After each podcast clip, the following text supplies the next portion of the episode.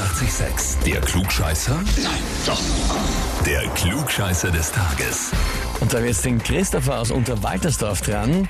Sag mal, wer ist denn die Jana zu dir? Meine Freundin, Deine Freundin. Aha. ja? Die hat mir eine E-Mail geschrieben.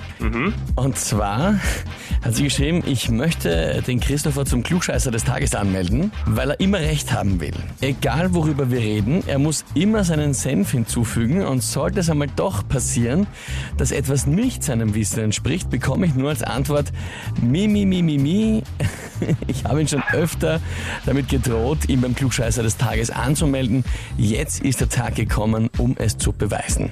Okay. Generell, Mimimi, sagst du das wirklich zu ihr, wenn sie sagt, das hat nicht gestimmt? Manchmal, ja. Ich sage das immer zum Bartka, wenn er sich aufregt, dann sage ich einmal Mimimi, das verstehe ich schon sehr gut. Und die Jana hat jetzt also ihre Drohung wahrgemacht. Das heißt, du trittst an und stellst dich der Herausforderung. Ja, Äh, ja durch. Ausgezeichnet. Dann bin ich gespannt, legen wir los. Und zwar heute vor 73 Jahren ist das Gedicht Land der Berge offiziell zum Text unserer Bundeshymne erklärt worden. Die Frage ist, wie heißt die Autorin dieses Gedichts und damit vom Text der österreichischen Hymne? Antwort A, Anna Eresch.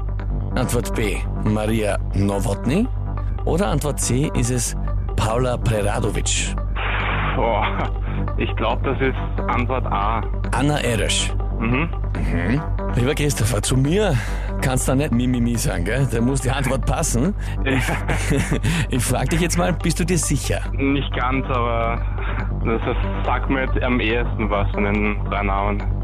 Also bleibst dabei oder überlegst du es nochmal? Ja, ja, ja, ich, ich bleib dabei. Ja. Der Name sagt ja am ersten was, das ist spannend, weil den habe ich erfunden, so wie auch Maria Nowotny. Okay. Wobei wird es schon geben wahrscheinlich. Aber die Autorin des Gedichts und des Textes war Paula Preradovic. Okay, Ja, kann passieren, gell? Man kann nicht alles ja. wissen. ja, kann passieren, ja. Ich glaube, das wirst du jetzt von der Jana aber zeitlang anhören können. Ja, wahrscheinlich, ja. Ja, tut mir leid, ich sage trotzdem vielen Dank fürs Mitspielen. Ja? Ja, bitte. Schönen Gruß an meine Freundin. Kannst du damit im Radio jetzt ausrichten, was immer du ihr auch sagen möchtest? Jetzt ist die Gelegenheit. Was sage ich am besten? Das ist die einzige für mich jetzt. Oh, An Schulzig.